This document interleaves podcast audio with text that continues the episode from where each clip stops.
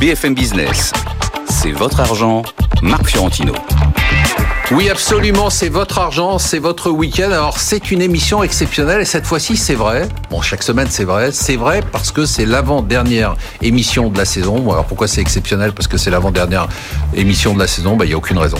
Alors, on va se focaliser euh, sur les thèmes de la semaine, des thèmes qui sont très importants. C'est quand même une actualité extrêmement chargée.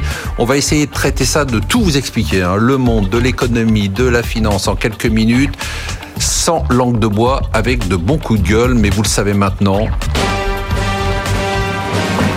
pour une émission exceptionnelle. Il faut des invités exceptionnels. J'ai donc l'immense plaisir. Il se demande ce qui va lui tomber sur la tête, Christopher Demick. Non, mais ça y est, vous avez l'habitude là. Ben, complètement. J'ai l'immense plaisir de vous présenter nos Jedi de l'économie et de la finance. C'était c'était le jeune économiste. Alors, il est plus très jeune, donc je peux plus dire ça. Il faut que je change ma présentation l'année prochaine, qui n'en finit plus de monter. Donc, il est spécialiste, je vous le rappelle, entre autres, hein, de la Chine, des pays de l'Est et toujours de la musculation. Ça va ça J'ai l'impression que vous avez dégonflé un peu, non Un peu, oui. Je pense que la fatigue s'aperçoit. Alors, responsable de la recherche économique chez Saxo Bank, il accumule les miles puisqu'il passe son temps à voyager. Complètement. C'est pour ça que je pars en vacances bientôt, d'ailleurs, gratuitement. J'ai l'immense plaisir de pouvoir suivre tous les jours sa vision sur la macroéconomie. Hervé Gouletker, merci d'être venu, stratégiste à la Banque Postale AM. Vous êtes la voix de la sagesse dans cette émission. Et il en faut. oui, surtout avec nous. C'est un spécialiste reconnu en tout cas par sa famille, des valeurs moyennes et par ses, équipes, ouais, quand même un peu, et encore, et encore, et encore, c'est pas sûr. Voilà. Alors lui s'exprime sans langue le bois, donc c'est très agréable. Sébastien Féjean, vous êtes directeur associé d'Idemidcap, vous nous rappelez ce qu'est Idemidcap en quelques secondes? C'est un bureau de recherche indépendant sur les valeurs moyennes, donc on fait toutes les PME ETI cotées euh, en France et en Europe. Voilà. Une nouvelle venue, c'est toujours un événement. Elle est chaleureusement recommandée par notre ami Emeric Préaubert. Il nous a dit vraiment, là, tu peux y aller les yeux fermés. Elle va tout expliquer. Bertie Nucky, vous êtes responsable de la recherche ESG et gérante chez Sycomore AM. D'abord, merci d'être venu. Bonjour. Merci à vous. Bonjour. Bon, alors je vous avoue que j'ai été obligé d'aller sur Internet pour chercher ESG et je suis tombé sur une école de gestion euh, sans prépa. C'est pas ça du tout. Non, pas tout à fait. Alors, qu'est-ce que vous faites? C'est quoi la recherche ESG alors?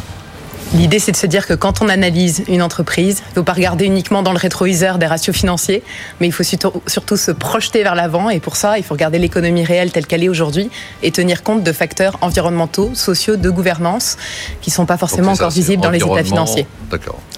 Et donc ça, ça a un impact sur la valorisation des boîtes? Tout à fait. Ouais. On peut investir en fonction de ça et gagner de l'argent pas que en fonction de ça, bien entendu. les facteurs économiques et financiers sont cruciaux. Allez, jingle pour Emmanuel Le Chypre. Non, il n'y a pas de jingle. C'est normal, c'est le maître absolu de la géopolitique. Il remplace Emmanuel Le Chypre. Il le remplace vraiment bien. C'est The Master, il maestro, il professoré. Je suis fan absolu, c'est Benahouda Abdedaïm. Merci beaucoup de cet accueil.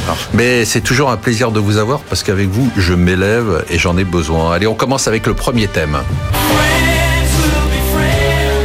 Friends, we believe Friends. On n'attendait pas ça du tout du G20. On pensé que tout le monde allait se taper sur la figure. Et pourtant, il s'est passé quelque chose. Trump s'est réconcilié en apparence, hein, pour combien de temps avec les Chinois. Il a aussi euh, rétabli le contact avec son pote Poutine, ils avaient l'air en pleine forme.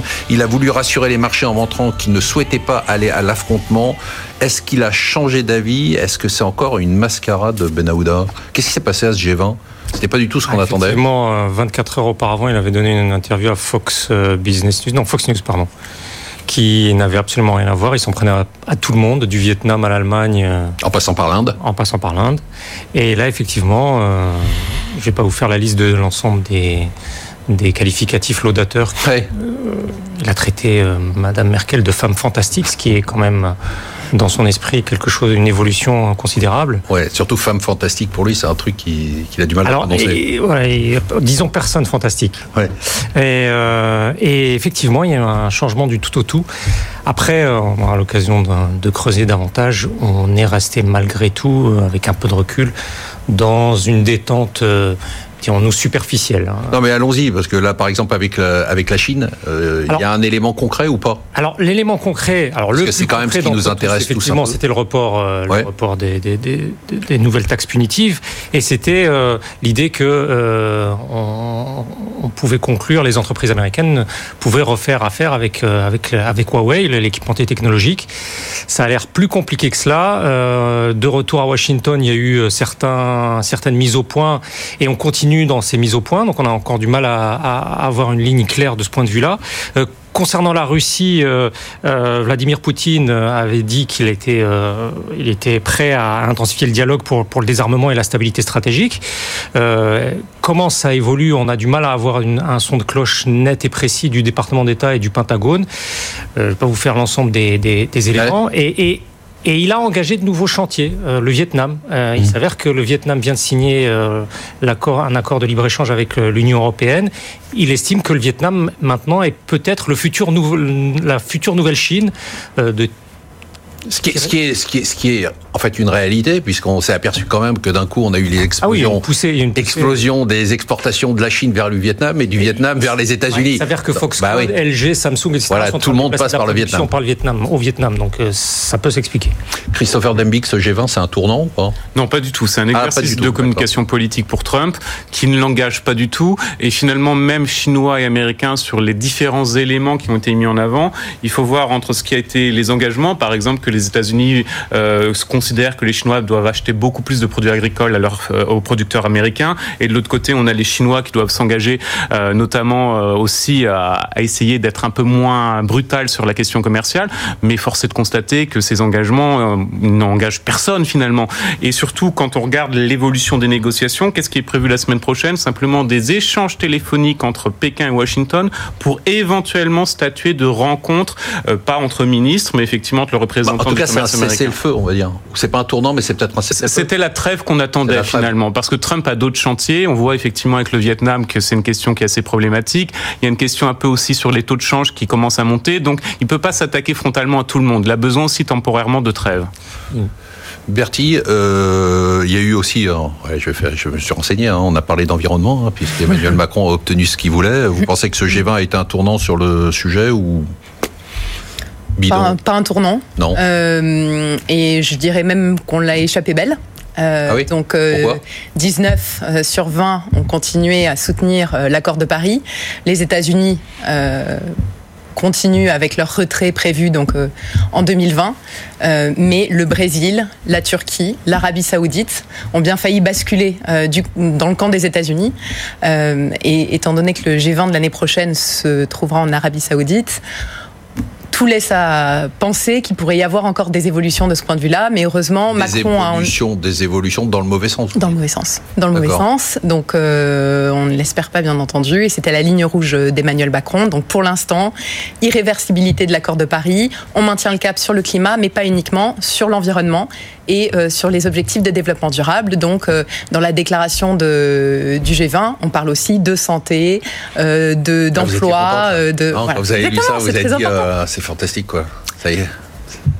Vous avez eu le sourire. La croissance c'est important, mais la croissance à long terme surtout. Donc, euh, bon, on aura l'occasion d'en reparler. Sébastien, euh, les marchés, euh, pff, après le G20, euh, de toute façon, on a l'impression que les marchés, quoi qu'il se passe, ils montent, mais. Euh, c'est qu'en fait, c'est juste la Fed qui. Euh, c est, c est Vous dites que ça n'a aucune importance.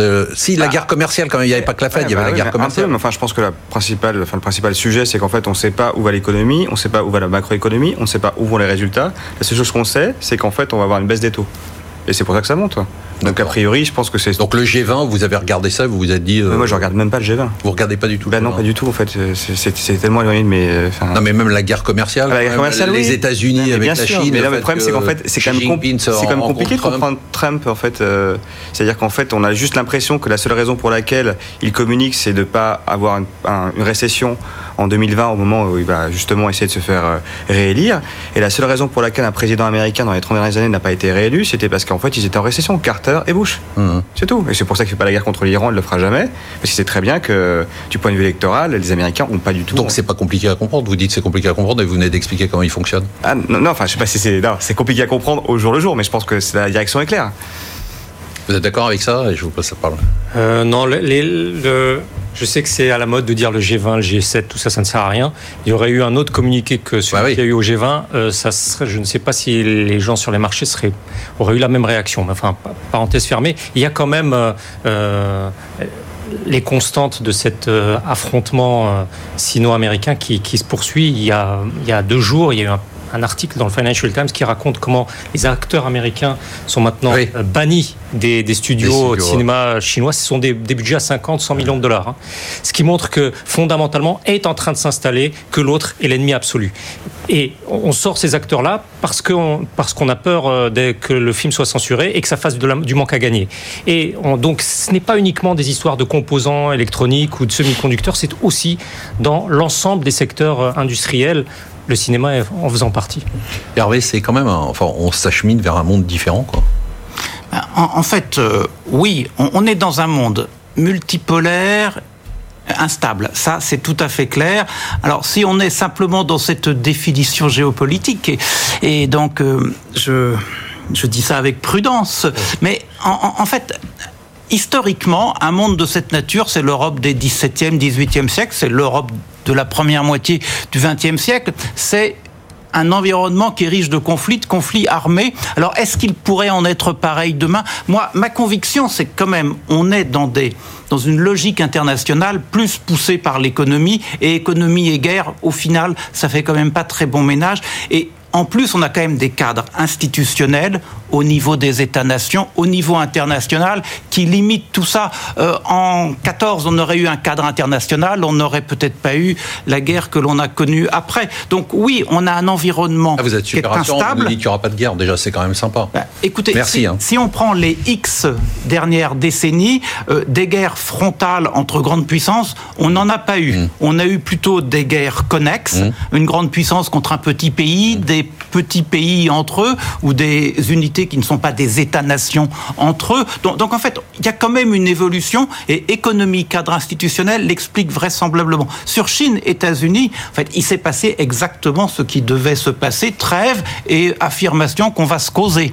Mais en fait, Trump ne veut pas sortir de l'ambiguïté entre politique, être ferme vis-à-vis de la Chine, économique, croissance et, marché, qui tiennent. surtout Donc en fait, il faut qu'ils tiennent les deux bouts de la ficelle à la fois, et c'est très compliqué. Quant aux Chinois, ils estiment. En tout cas, ils y arrivent hein, pour l'instant. On le critique beaucoup, mais il y arrive. maintenant, il y arrive. Quant aux Chinois, ils pensent avoir le temps devant, et donc finalement que ça traîne, ça leur va pas mal. Donc. Ouais, mais ça aussi, alors, je voudrais y revenir parce que ça, il y a, il y a ce mythe de, des Chinois qui auraient 100 euh, ans ou 200 ans devant eux.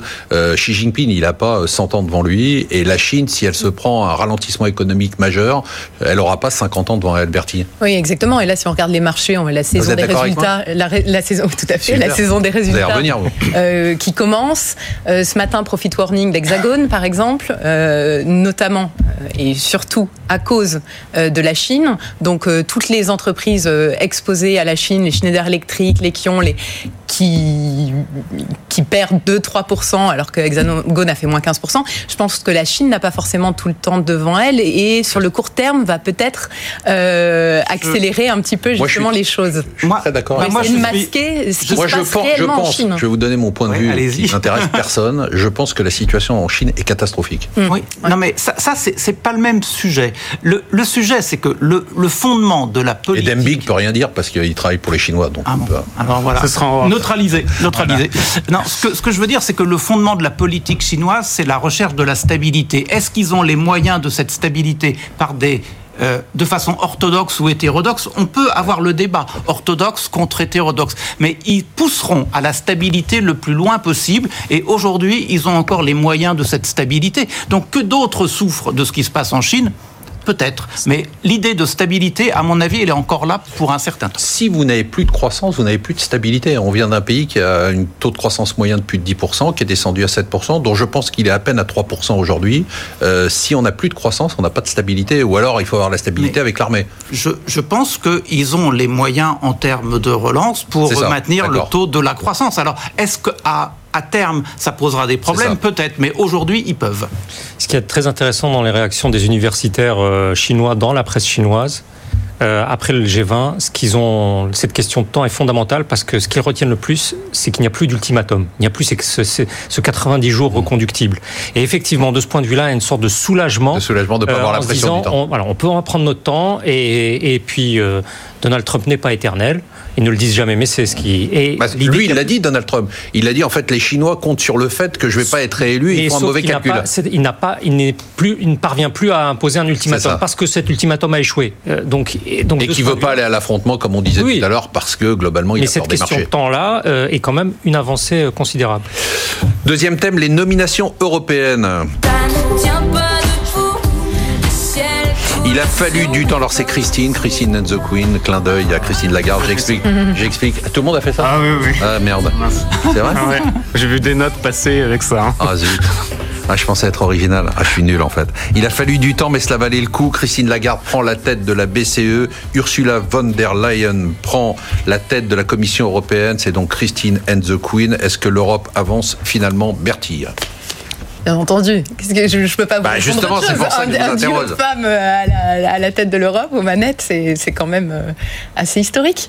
Donc euh, oui, on avance et surtout quand on regarde un petit peu ce qu'elles ont fait l'une et l'autre, je pense qu'on a des atouts considérables devant nous pour continuer une politique, je dirais, monétaire européenne qui est pas forcément procyclique et continuer à encourager les gouvernements euh, nationaux à investir euh, dans le budget et à entamer des réformes euh, en profondeur. on sent que ça vous fait plaisir. Ben Aouda, c'est la reconstitution du couple franco-allemand, nouvelle version ou pas en plus, Ou est-ce que c'est une victoire de Macron Tout à fait inattendu. Tout à fait inattendu. Oui, tout parce à fait. que 24 heures auparavant, il y avait des députés européens conservateurs allemands qui, qui disaient que le président français était un germanophobe, qu'il mettait à bas la démocratie européenne, mmh. que l'axe franco-allemand était mort, et 24 heures, 48 heures plus tard, il se trouve que euh, tout le Donc ça, c'est un nouvel axe franco-allemand.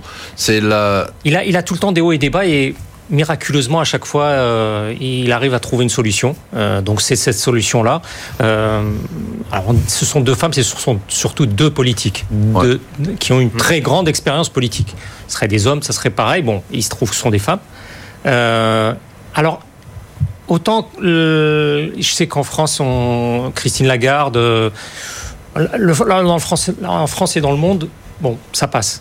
Autant Ursula von der Leyen, il faut voir les médias allemands. Ils tirent à boulet rouge sur cette, euh, cette, euh, cette, nomination. Je prends, juste un éditeur de NTV, la chaîne d'information euh, allemande, qui dit que c'est un signal à la population européenne fatal parce que elle ne tenait pas son ministère de, de, la Défense, elle y est depuis 5 ans, et que les mauvaises performances budgétaires, stratégiques ne sont non cessées de s'accumuler. Et en gros, c'est ce qui serait absurde pour le secteur privé, c'est-à-dire récompenser l'échec, n'est pas absurde du point de vue de la Parce qu'on considère qu'elle a, qu'elle a échoué. Il faut voir que dans le dernier euh, baromètre du, Spiegel, elle est de très loin la dernière euh, en termes de popularité au sein du gouvernement. C'est un miracle pour elle et c'est aussi, euh, encore une fois, un, coup de maître d'Angela Merkel qui arrive à qui arrive à imposer une personnalité ah, parce qu'on parce qu'on a dit que c'était la victoire de Macron mais c'est la victoire de vous me faites plaisir là. Hervé Goulettier, euh, on n'arrête pas de dire euh, l'Europe, la poussée des populismes, tout ça. Finalement, l'Europe avance bien. On voit que les partis populistes se mettent pas d'accord, qu'ils ont eu aucun poste aucune nomination européenne. On n'a jamais eu autant de stabilité politique dans les instances européennes qu'en ce moment. Et ça, c'est très bon pour les marchés, c'est très bon pour notre argent aussi. Ce qu'on peut dire, c'est que euh, l'axe central de l'Europe reste pro-européen, ça c'est vrai. Sauf que cet axe central, il est plus compliqué à constituer. Avant, on le faisait à deux, maintenant, il faut le faire à quatre. Oui, mais on le fait.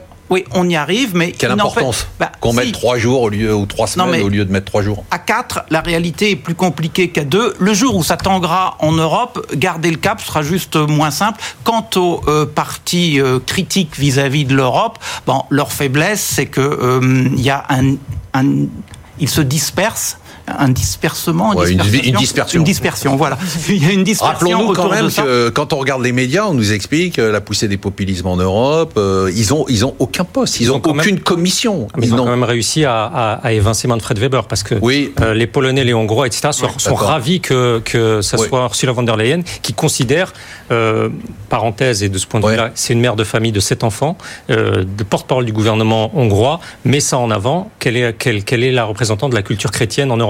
Et de ce point de vue-là, et que elle n'a jamais pris la, la voix de, de, de Franz Timmermans de leur faire la leçon démocratique. Donc de ce point de vue-là, c'est quand même aussi un succès de, ces éléments. J'aurais autre chose à dire qui me semble important. Si vous avez autre chose à dire, il faut le dire. C'est euh, Christine Lagarde et le message que ça envoie sur la politique monétaire demain. On parle beaucoup, on s'excite beaucoup sur la politique monétaire, mais les degrés de liberté de la politique monétaire aujourd'hui sont quand même contraints. Et le futur de la politique monétaire, c'est quand même euh, réussir à créer un mixte de politique économique avec ce qui se passe au niveau du budget, ce qui se passe au niveau des réformes structurelles, et un mixte entre ce qui se passe chez soi et ce qui se passe chez les autres. Et vous prenez le profil de Christine Lagarde, qui a été ministre des Finances, patronne du FMI après. Ministre du Commerce avant. On, on voit qu'elle est capable vraisemblablement de créer des ponts avec ces autres endroits où on fait de la politique économique. Et demain, lorsqu'on aura un pépin économique, c'est comme ça que ça fonctionnera. Et donc je pense que si y a un message, il est là. Vous allez dire que c'est pas important Je suis très important. Ah bon, d'accord. Non, non, je sais pas, comme vous me dites, globalement, en fait, on regarde que la Fed, mais là, c'est la Banque Centrale Européenne. C'est important parce qu'en fait, je pense que Christine Lagarde. C'est elle qui a le robinet, là. L'expérience, quand même, d'avoir connu 2008. Euh, et donc, euh, elle a géré quand même euh, en direct une crise bah, majeure qu'on n'avait pas connue depuis 70 ans. Donc, je pense que c'est assez important, effectivement, d'avoir cette expérience. Après, le sujet d'avoir été banquier central ou pas, je, enfin, je pense qu'au FMI, il a quand même beaucoup de compétences et elle a surtout euh, affirmé son rôle et son autorité, ce qui est très important.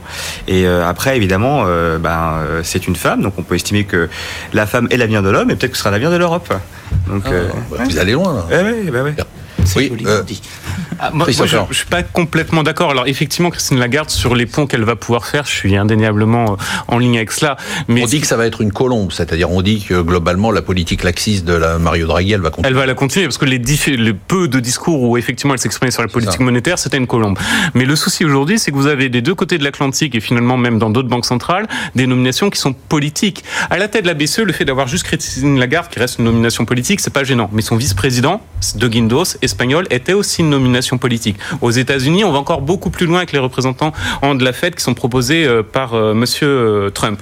Donc il y a quand même cette question d'indépendance des banques centrales. il n'y a, plus de question d'indépendance ça reste du point de vue des marchés, même si aujourd'hui tout le monde applaudit parce que le message c'est on est colombe, à un certain stade, est-ce qu'on va être dans une politique où finalement les banques centrales vont financer de manière indirect, ah mais massivement les États. Mais c'est pas ça, que veulent les marchés. Euh, je suis pas d'accord avec vous parce qu'aujourd'hui les marchés veulent au contraire des banques centrales qui soient totalement sous la coupe du pouvoir politique et qui ouvrent les vannes du crédit, des taux d'intérêt. Et puis demain, vous quand vous disiez Hervé que les banques centrales sont contraintes, elles ont encore énormément de moyens. Les Japonais sont allés beaucoup plus loin que tout le monde et encore on n'a pas l'hélicoptère monnaie, ils n'ont pas encore distribué des chèques de 1000 euros à tous les Européens, mais pourquoi pas hein. Oui, mais l'exemple japonais n'est pas le bon justement. Est-ce qu'on veut avoir des marchés par exemple sur le souverain où vous avez finalement une banque centrale du jour au lendemain qui a 50% du stock de dette euh, française ou allemand. Avec derrière cela, effectivement. Qu'est-ce que euh, ça change? Bah, ça change si derrière ça, les responsables politiques prennent pas les bonnes décisions. Grosso modo, on vous dit les taux sont bas aujourd'hui, donc il faut faire de la relance, je suis bien d'accord, on va faire vers la transition énergétique.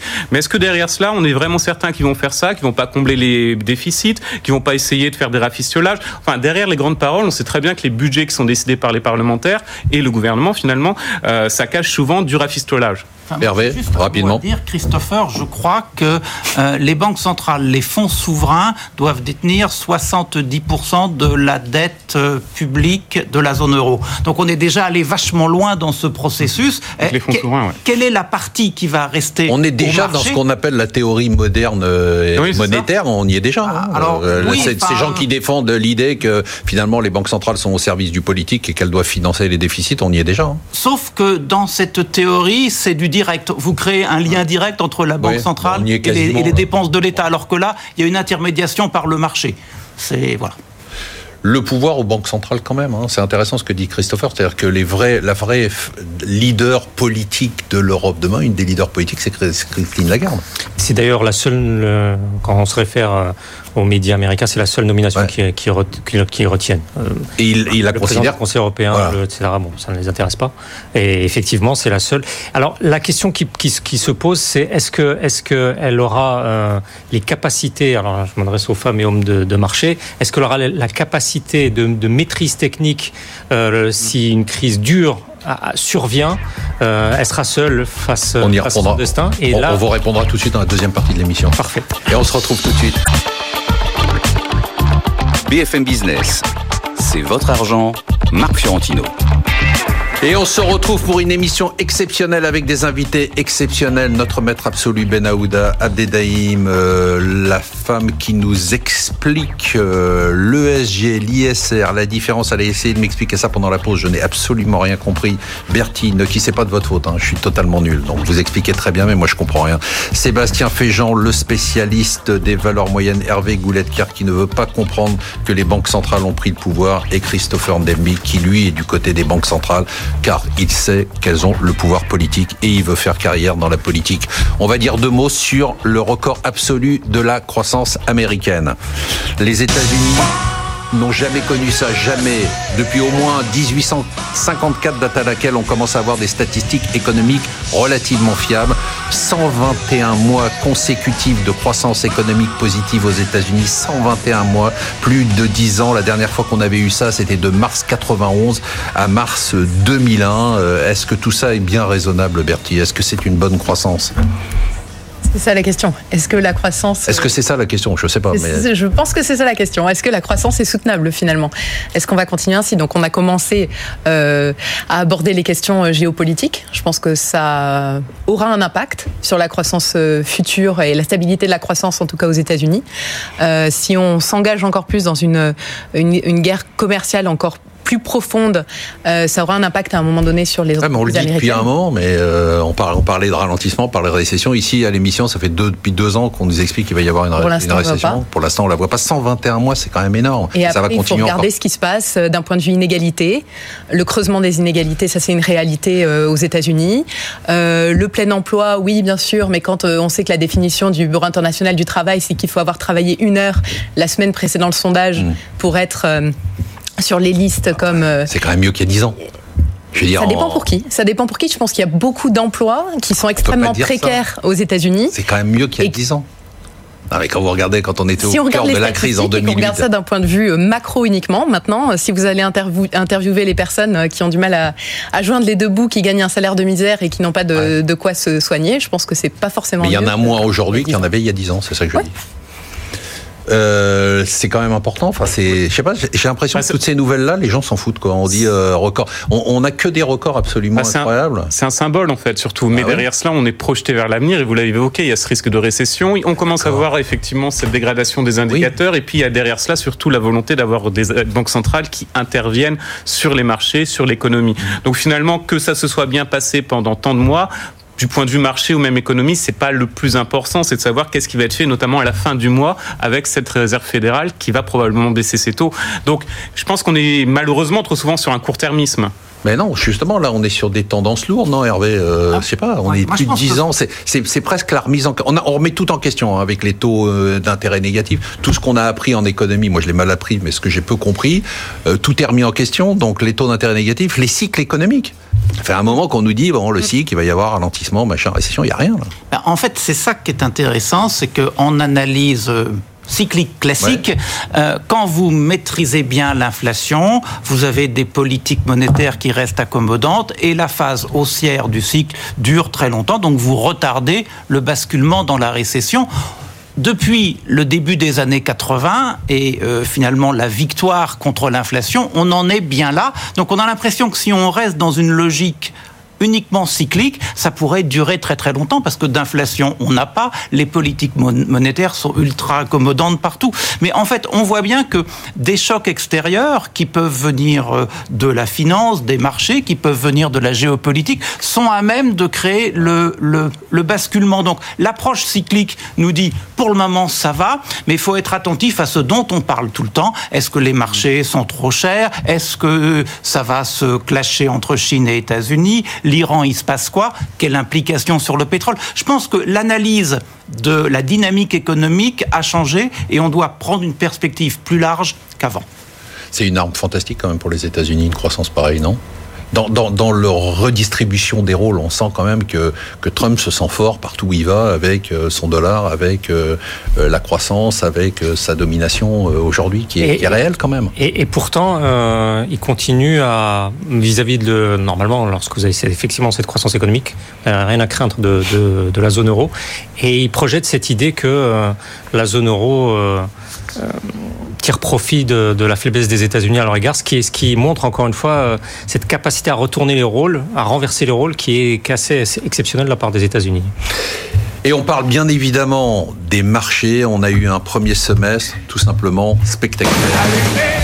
Ah ouais, vraiment, là, on a allumé le feu. Quel semestre Le meilleur premier semestre de l'année depuis 22 ans. On a largement effacé la chute de la fin de l'année 2018. On a passé, nous, tous les six premiers mois de l'année à dire faut faire attention, attention, c'est grave, euh, on est au plus haut, ça va rebaisser. Et pourtant, on vole de record en record. À chaque fois, Trump balance un tweet. 17% de hausse depuis le début de l'année sur le CAC. Pour le S&P, deux chiffres. Deux chiffres. Il valait 666 le 6 mars 2009. Il vaut plus de 3000. Ça a été multiplié par 4,5. Qu'est-ce que ça vous inspire, vous, l'homme de marché, euh, Sébastien Féjean? Alors ça m'inspire plusieurs choses. Euh, la première, c'est que, ben, évidemment, si on retraite euh, de la performance absolument incroyable des GAFAM, c'est-à-dire qu'en fait, on a quand même des continents qui sont créés, hein, des boîtes à 1 milliard de clients ou 2 milliards de clients, on n'a quand même jamais vu ça dans l'histoire économique, avec des niveaux de marge qu'on n'a jamais vu non plus, parce que bon, c'est quand même des boîtes à cash. Euh, donc c'est déjà un élément qui quand même euh, explique largement la performance euh, des indices américains, ce qu'on n'a évidemment pas en Europe. Et en Europe, c'est exactement l'inverse, c'est-à-dire qu'en fait, sur les 69 dernières semaines, on a eu 67 semaines de décollecte nette. Alors ça, il faut l'expliquer. On a essayé de l'expliquer la semaine dernière. On n'a pas été bon. Et la question que posait Emmanuel, qui était une bonne question, c'est de dire expliquez-nous comment on peut avoir des marchés qui montent avec de la décollecte. On va voir si vous y arrivez. C'est-à-dire que bah, vous avez déjà, en fait, ce que tout le monde a fait, enfin, ce que tous les investisseurs institutionnels ont fait, c'est qu'ils ont fui l'Europe. Et ensuite, ce que tous les hedge funds ont fait, c'est qu'ils ont shorté l'Europe. D'accord, mais euh, on a quand même une hausse des indices de 17%. Oui, mais c'est dire, mais d'accord, mais si vous shortez, il y a un moment où euh, il faut euh, juste soit assumer votre perte, que si vous jouez effectivement à découvert, et eh ben il y a un moment il faut racheter vos, positions, et c'est et c'est probablement le calcul qui a été mauvais de la part de beaucoup d'investisseurs internationaux. Et ben le reste, c'est vrai que ça a été globalement un marché qui a été totalement totalement vendu et totalement voilà ce qui se passe en Europe la complexité le fait qu'on n'ait pas des boîtes techno comme aux US a conduit effectivement mais ça vous explique, ça serait cohérent ce que vous dites si on était en baisse, mais on est 17% ah, de hausse. Mais on est en baisse, enfin on est en hausse parce que simplement il y avait beaucoup de gens qui avaient parié sur une baisse.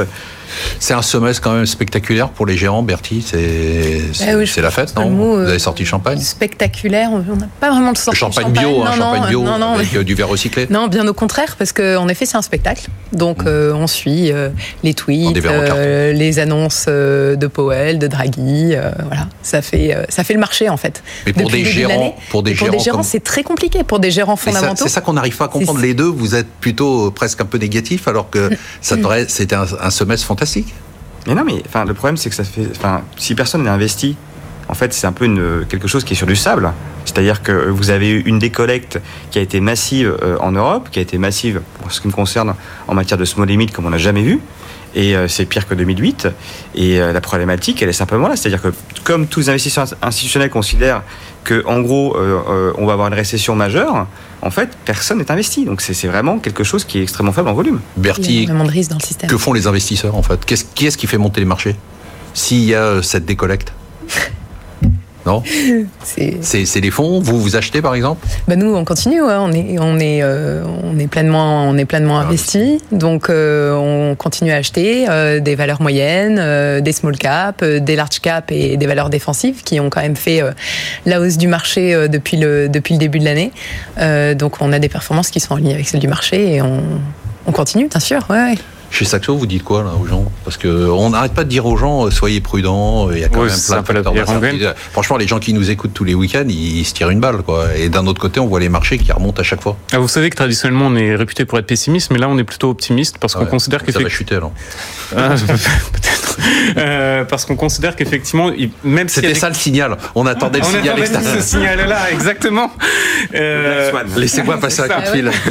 Vendez, vendez. Juste après l'émission, tous les coups de fil.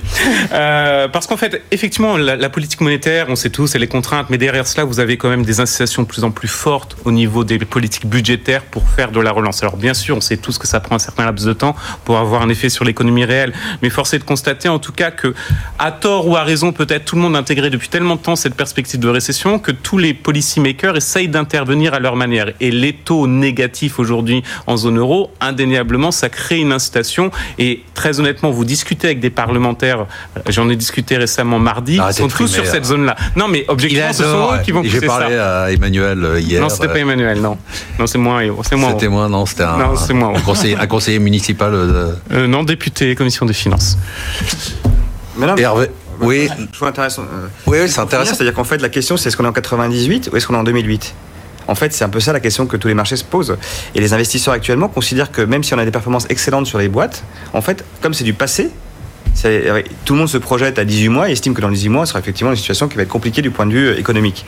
Sauf que si on se remémore un peu, chaque fois qu'il y a un changement de direction de la Fed dans sa politique monétaire, c'est quoi? C'est 96, c'est 98, c'est 2016. Et à chaque fois, finalement, c'est plutôt bien passé pour les marchés actions. Donc euh, actuellement, ce qui se passe, c'est qu'effectivement, il y a des craintes. Il y a probablement plus de réserves aux US pour euh, justement anticiper un peu ce, ralentissement. Mais globalement, en fait, j'ai quand même l'impression qu'on est plus en 98. Après, en 2021, il faudra juste euh, changer de métier. Enfin, on disait ça pour 2018, puis pour 2019. Non, maintenant, c'est 2021. et je sais pas ce que, ce que vous en pensez. Ben si vous me permettez, Marc, je vais faire comme mon camarade Emmanuel, je vais poser une question. Oui. Qu'est-ce que vous pensez du fait que hein, les derniers indicateurs de dépenses d'investissement des entreprises américaines sont en train de se tasser? On a vu ça, l'indicateur Morgan Stanley qui est au plus bas depuis deux ans, euh, Standard Poor's qui dit que la croissance des, dépenses d'investissement des entreprises, donc euh, les équipements, les usines, etc., a passé de 11 à 3% Est-ce que vous pensez que ça, là, le, le, cycle est en train de s'enclencher? Hervé? Oui, en, fait, bah, la relation. Moi, je vais y aller, moi, je vais vous laisser. C'est simple. Hein. Non, ça vous dérange pas? Euh, si, on essaie de quantifier, euh, l'incertitude géopolitique monte, euh, ce qui fait que la confiance des milieux d'affaires baisse, ce qui fait que les projets d'investissement sont revus à la baisse. Et, c'est là où on a bien la politique de Trump, et c'est pour ça qu'il sait qu'il faut qu'il y aille mollo tout de même pour que la croissance ne plie pas trop et que les marchés restent euh, en situation à peu près honorable. Mais pour répondre à Marc... Ça répond à votre question ou pas? Parfaitement, merci. Pour répondre à Marc, en fait, avoir positionné les taux d'intérêt aussi bas, un titre d'État allemand avec un rendement de moins 40 centimes, ça pousse tout de même à la recherche euh, de, rentabilité. de, rentabilité, de rendement. Donc on va sur les obligations privées, mais c'est de plus en plus difficile de trouver des obligations privées qui rapportent. Et on va donc sur les actions en essayant de savoir où on met les pieds, mais des actions qui ont un rendement élevé, elles coûtent très cher parce que on on va ici. Alors tout ça, c'est bien poussé par euh, les anticipations qu'on fait sur la Fed, la BCE. Les taux s'effondrent et, on fait ce qu'on peut dans ce cadre-là. Bertie, quel est le sujet qui vous a euh, marqué cette semaine? Est-ce qu'il y a eu un sujet particulier qui vous a occupé? Oui. Euh, alors on fait de l'engagement actionnarial aussi, c'est-à-dire qu'on dialogue avec toutes les entreprises qu'on a en portefeuille pour les faire progresser sur des sujets environnementaux, sociaux de gouvernance. Et là, donc c'est un distributeur de produits chimiques qui euh, a, distribué des, produits euh, en Syrie euh, qui devaient servir à la fabrication de Voltaren notamment et, et médicales et qui auraient pu être utilisés pour fabriquer du gaz sarin.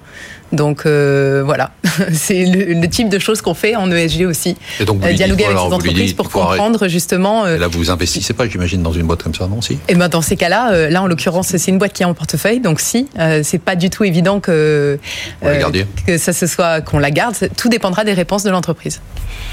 Benahouda Très court. non, non, mais L'émission obligataire euh, de l'Arabie Saoudite, qui est là, pour la première fois émise en euros, euh, très forte demande. Et le ministre des Finances euh, saoudien fait le tour de l'Europe et il est très content de placer, d'acheter, de placer sa dette en, euros, ce qui est une première et ça pourrait en, appeler d'autres. Puis une deuxième, Euh, c'est une guerre commerciale, peut-être la première de l'ère contemporaine, euh, du fait euh, des plaies de l'histoire qui, qui, ne se résorbent pas. C'est entre le Japon et la Corée du Sud.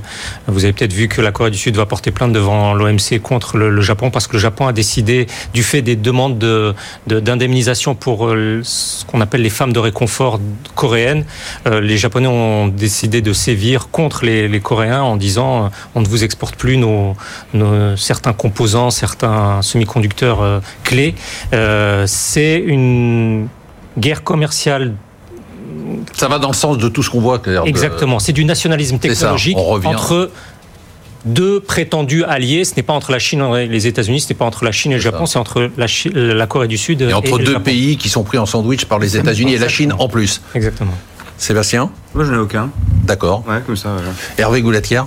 Alors, chaque année, lorsqu'arrive la fin du mois de juin, il y a le rapport de la Banque des règlements internationaux, la Banque centrale des banques centrales qui sort. Et ce rapport, c'est toujours une mine d'idées. C'est très intelligent. C'est vrai que vous êtes le seul à lire. Euh, et eh ben, maintenant que je l'ai dit, il y en aura peut-être deux ou trois. Allez, c'est tout jamais.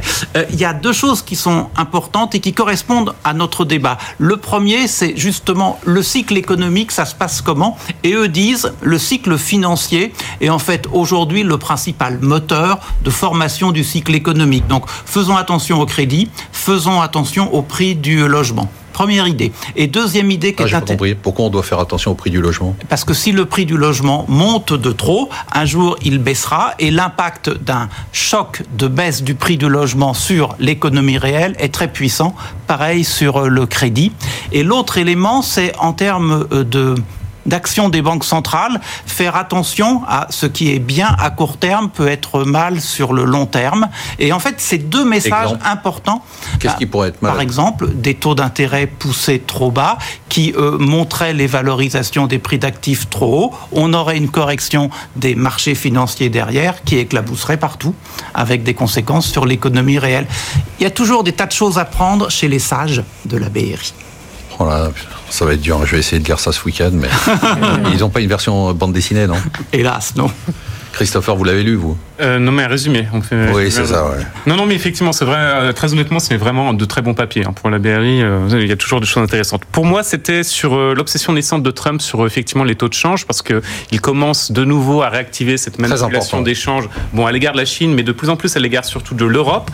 Alors, je pense pas qu'on va une dérive du jour au lendemain vers une guerre des devises, ça va, mais en tout cas, c'est un sujet naissant. Pourquoi pas? Pourquoi vous pensez pas? Parce que là, par contre, il pourrait demain faire intervenir le Trésor sur les États-Unis l'ont fait par le passé. Bah la dernière fois, c'était 88-90, où effectivement, c'est via la Réserve fédérale de New York. Mais en tout cas, je ne vois pas le faire dans l'immédiat, dans les prochains mois, mais indéniablement, ça sera un levier, parce qu'il va se rendre compte que le déficit commercial ne se réduit pas suffisamment. Il a essayé avec les tarifs. La seconde solution, c'est d'essayer avec le taux de change.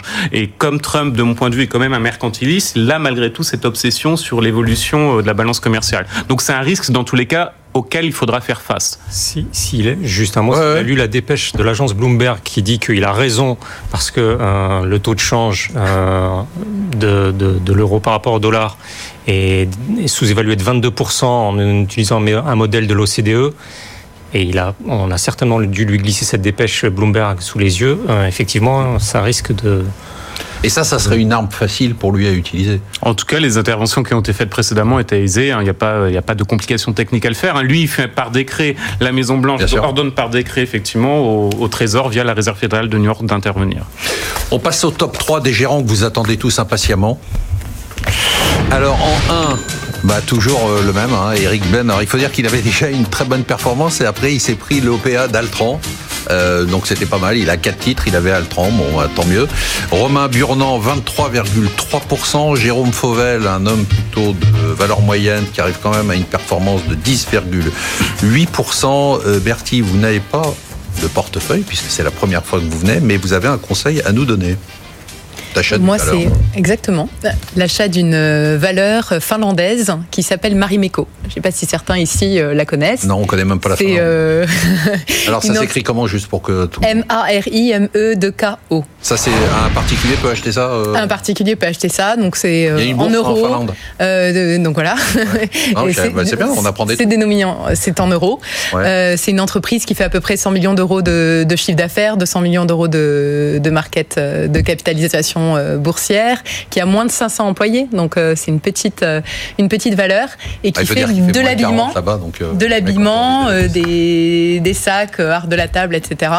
Des partenariats, parfois vous l'avez peut-être vu si vous voyagez dans les pays nordiques, Finnair avait fait un, partenariat avec eux où il y avait des fleurs sur sur tout l'avion, mais surtout donc voilà c'est une croissance des marges, donc qui vont passer de 10 à 15 Ils sont sur la bonne voie.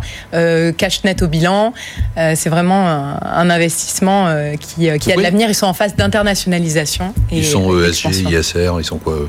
Ils sont, ils sont super d'un point de vue développement durable. Ah ouais. D'un point de vue chaîne d'approvisionnement, donc critères sociaux, environnementaux dans l'approvisionnement du coton, bien-être des salariés, leur mission, ils ont une mission d'entreprise, c'est de faire en sorte que les gens soient bien comme ils sont, grâce à leurs habits c'est étonnant. Il faudrait qu'on en reparle de cette boîte parce que. Et comment vous tombez sur une société comme ça? Je, suis toujours curieux de savoir comment on tombe sur une boîte qui fait 200 millions de capilles. Alors je la connaissais parce qu'ils ont un énorme magasin sur la 5e avenue, je pense à New York. Euh, et donc euh, pas très écolo. J'étais rentré il y a plus de 10 ans. Euh, donc ça fait très longtemps. Et vous l'aviez repéré à ce moment-là? Et là, on l'a repéré récemment et j'ai été faire un. Vous connaissiez ça Pas du tout. Mais pourtant, ça passe beaucoup. Alors, vous avez une très bonne perf. Enfin, vous n'êtes pas souvent, mais vous avez pourtant une très bonne perf. Je vais reprendre vos valeurs. Vous avez le bélier. Euh, est-ce qu'on garde? Ouais, on garde. S2I. Ouais. LDC. Ouais. Jacquet Metal Service. Ouais. Tessie qui cartonne. Vous avez eu en plus un dividende. On est à 41%. On garde aussi. Hum. Vous n'avez aucune valeur négative et vous avez une performance globale de 14%. Bravo. Qu'est-ce qu'on achète malgré un marché de small et mid cap qui euh, n'est pas facile? C'est ça. Mais en fait, on va, je pense qu'on va. Je vous ai fait un compliment là. Ah, bien, merci. Vous avez entendu quoi? Je crois que j'avais compris. Mais c'est très rare. C'est Mais c'est la, la, fin de la saison. Je commence à affaiblir. C'est ça. On sent que vous êtes vraiment. Au bout. Ouais, il faut que je parte en vacances. Ouais, c'est pour ça que je deviens trop sympa. Je vais finir par être bienveillant. C'est ça. Donc on va acheter un camping-car et puis vous allez partir dans votre camping-car. Et ça va bah, voilà. non, parce que ça pollue. Mais non, parce que je vais partir à la liberté le camping-car, c'est bien. Non, non, mais Trigano, c'est très intéressant parce qu'en fait, c'est une boîte qui a été euh, mais euh, absolument euh, fracassée par le marché parce que d'un coup d'un seul, on s'est rendu compte que peut-être c'était 2008, que personne n'allait plus acheter un camping-car, que c'est surtout Trigano, je, je vous interromps. il y a quelques temps, c'était la valeur qu'il fallait avoir en portefeuille. Et après, c'était la valeur qu'il fallait plus avoir en portefeuille. C'est-à-dire qu'en fait, en gros, c'est une, valeur qui a perdu 1,6 milliard de capitalisation boursière en un an. Et donc, représentait combien de sa capital bah, C'était 60% de sa capital. D'accord. Donc, et là, on est arrivé effectivement à, des, euh, à un niveau qui était quand même euh, compliqué à, à, à, estimer, enfin, en tout cas, à, justifier du point de vue de la valeur fondamentale. Et euh, bah, finalement, ils ont publié un chiffre d'affaires qui était en hausse de 3%, avec une perspective de croissance et donc non pas de baisse et de fin du monde en 2019-2020. Et bah, finalement, ça rebondit de 25%. Et je pense que les gens vont revenir effectivement à quelque chose de beaucoup plus rationnel autour de cette valeur. Et euh, actuellement, si on regarde euh, un objectif de cours à 115 euros, c'est doit être autour de 95 ou 96 aujourd'hui, euh, ça ferait un PE de 10 pour l'an prochain. Donc PE de 10 pour une valeur aussi fondamentalement bonne, je pense qu'on peut être. Mais moi, j'ai qu'une question qui m'intéresse. Est-ce qu'il y a des ESG alors oui, alors il y a une nouvelle réglementation qui s'appelle Euro 6D. Parce que moi je regarde plus que ça. D'accord. Moi le reste je m'en fous. Hein. ah mais d'accord. Alors maintenant vous avez une nouvelle réglementation Euro 6D. Est-ce que les gens sont contents dans ces camping-cars? Est-ce que les employés sont heureux? J'ai l'impression oui, parce que tout le monde aime bien les camping-cars. Et surtout il y a une nouvelle réglementation euh, de moindre pollution en termes de diesel qui s'appelle Euro 6D qui va être mise en œuvre là. Bah voilà, parlez-moi de choses qui me. Voilà, c'est ça. Donc euh, c'est bien, ça va être moins polluant. Vous pourrez aller à, à Francfort avec votre camping-car, ce qui n'était plus le cas bah, moi, je prends plus l'avion, donc. Euh, c'est ça, voilà. Bertie, il faut acheter ça. Trigano, vous en avez en portefeuille oui, oui. C'est ESG, vous êtes sûr Oui. Ils ont beaucoup, beaucoup, beaucoup d'efforts. Hein. Euh, maintenant, ils sont beaucoup plus euh, voilà, ESG dans leur manière de communiquer. Vous avez vu, j'ai évolué, Hervé, non Si tout le monde part en camping C'est une évolution rapide. Bravo, Marc. Vous sentez que, vous sentez que je bascule, non ah, ouais, c'est crédible ou pas? Je sens les vacances surtout. oui, c'est ça. il, faut, que j'arrête. Il, faut que je me reprenne. Je pense que la semaine prochaine, il faut encore de l'environnement. Non, non, pas trop quand même. Merci à tous de nous avoir suivis. Merci à tous les invités. On se retrouve donc la semaine prochaine pour la dernière euh, de la saison où on va faire un bilan euh, de l'année avec tous les grands thèmes qui ont marqué ce début d'année. Je vous souhaite euh, bah, rien du tout. Voilà, la semaine prochaine.